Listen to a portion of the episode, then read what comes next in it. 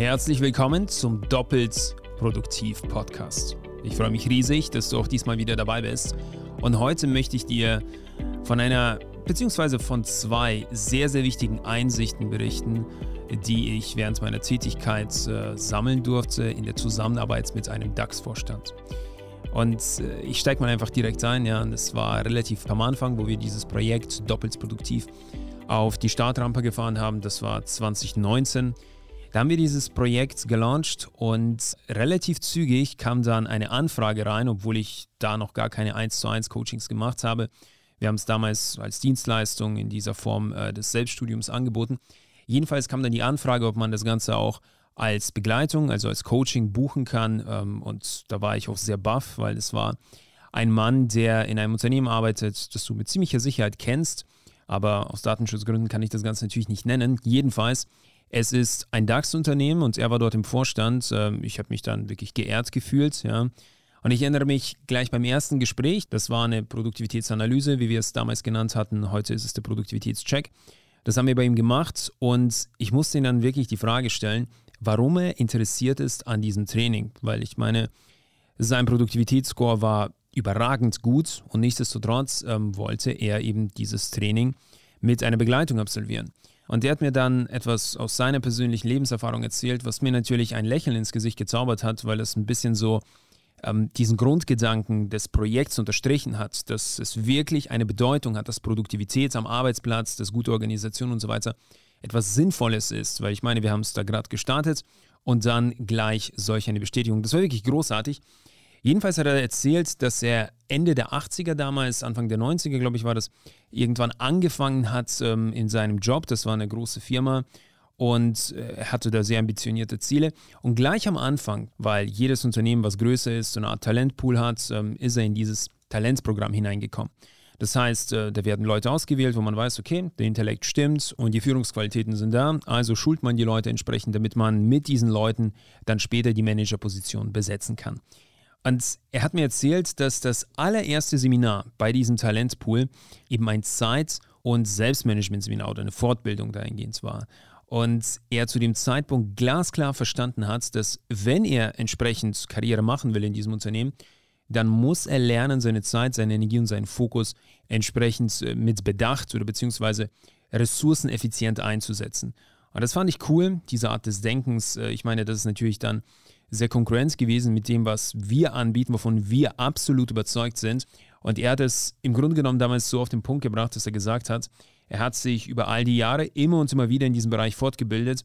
Und er sieht es als eine absolute Schlüsselkompetenz, also das Thema Produktivität und das Thema Kontrolle, also Selbstorganisation. Und damit hat er gemeint, nicht nur die Kontrolle über einen selbst, also dass man vielleicht äh, diszipliniert ist ähm, und auch die Kontrolle im Äußeren hat, ja, sondern auch genauso die Kontrolle beispielsweise über die eigenen Emotionen, dass man in herausragenden Situationen dann auch ruhig bleiben kann, unter Kontrolle alles behalten kann.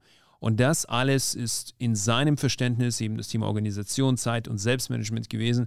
Und die Fähigkeiten, also konkrete, echte Fähigkeiten in diesem Bereich, hat er für seine Position als sehr, sehr wichtig erachtet. Und er hat mir dann auch erzählt, dass am Anfang das Ganze natürlich ganz anders aussah, war wenig digitalisiert.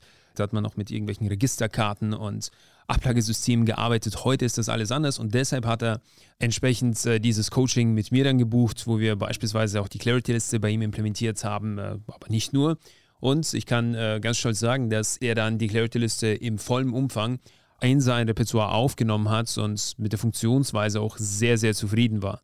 Und eine zweite Sache, die mir erzählt hat, die fand ich ebenfalls großartig. Ich habe sie danach an ein paar anderen Stellen auch wieder gehört, aber da war es zum ersten Mal so, dass ich einfach diese Realisation hatte, als er es mir erzählt hat. Und zwar hat er gesagt, dass er, also ähm, wir haben damals zusammen geskypt in den Calls und er hat ähm, bei sich im Regal hinten eine sehr, sehr edle und große Sanduhr stehen gehabt. Und dann habe ich ihn darauf äh, hin angesprochen und er hat mir erklärt, warum er diese Sanduhr so prominent bei sich im Büro platziert hat. Und zwar hat er gesagt, diese Sanduhr steht für den Zeitfluss und erinnert ihn immer daran, dass die Zeit endlich ist. Ich meine, das wissen wir alle, ja, dass die Zeit, äh, unsere Zeit hier beispielsweise auf diesem Planeten endlich ist, aber wir haben es nicht wirklich im Kopf, weil wir uns normalerweise auf diese klassischen Uhren fokussieren. Entweder ist es eine digitale Uhr oder es ist eine mechanische Uhr und dann ist es so, dass auf einer Scheibe sich ein Ziffernblatt dreht und es kann sich im Grunde genommen unendlich oft drehen. Es sieht so aus, als hätte man unendlich viel Zeit. Bei einer Sanduhr hingegen weiß man ganz genau, dass wenn das letzte Sandkorn gefallen ist, dann ist die Zeit abgelaufen. Und das ist im Grunde genommen genau das, wie es im Leben ist. Deine Zeit hier, als du auf diesen Planeten gekommen bist, als du geboren wurdest, auch du hast eine solche Sanduhr mitbekommen. Und genauso wird meine Sanduhr irgendwann ablaufen. Genauso ist es, also man könnte da jeden Lebensbereich anschauen, aber es ist beispielsweise auch so, dass jede Beziehung, die wir haben, die hat eine solche Sanduhr die Menschen in deinem Leben, ja, die Liebsten, mit denen du die Zeit verbringst, da ist immer eine solche Sanduhr, die nebendran mitläuft. Oder wenn wir Zeit mit den Eltern verbringen, auch da läuft immer eine Sanduhr. Und irgendwann wird sie enden. Das muss einem klar sein. Ich finde dieser Gedanke oder einfach dieses Bild der Sanduhr, diese Metapher, bringt es so schön zum Ausdruck und erinnert einen auf eine positive Art und Weise immer daran, dass man ähm, seine Zeit, aber damit auch verbunden, seinen Fokus und seine Energie, wenn man irgendwo ist, tatsächlich präsent und, wie ich es ja gesagt hatte, ressourcenbewusst nutzen sollte. Das ist mir damals in dem Gespräch klar geworden und das wollte ich auch an dieser Stelle unbedingt mit dir teilen. Und ich denke, genau deshalb ist es so wichtig, dass man lernt, beziehungsweise dass man die richtigen Systeme, dass man die richtigen Strategien und Techniken in seinem Leben installiert, um eben seine Zeit, seinen Fokus und seine Energie möglichst bewusst zu nutzen. Okay, das war's auch schon. Ja, das waren diese zwei wichtigen Einsichten, die ich persönlich von einem DAX-Vorstand lernen durfte. Und ich hoffe, dass auch du das Ganze mitnimmst, ja, dass du vielleicht ein bisschen darüber nachdenkst und von diesen Gedankengängen profitieren kannst. Ich bedanke mich für deine Aufmerksamkeit. Ich bedanke mich für deine Zeit und wir hören uns dann in der nächsten Episode.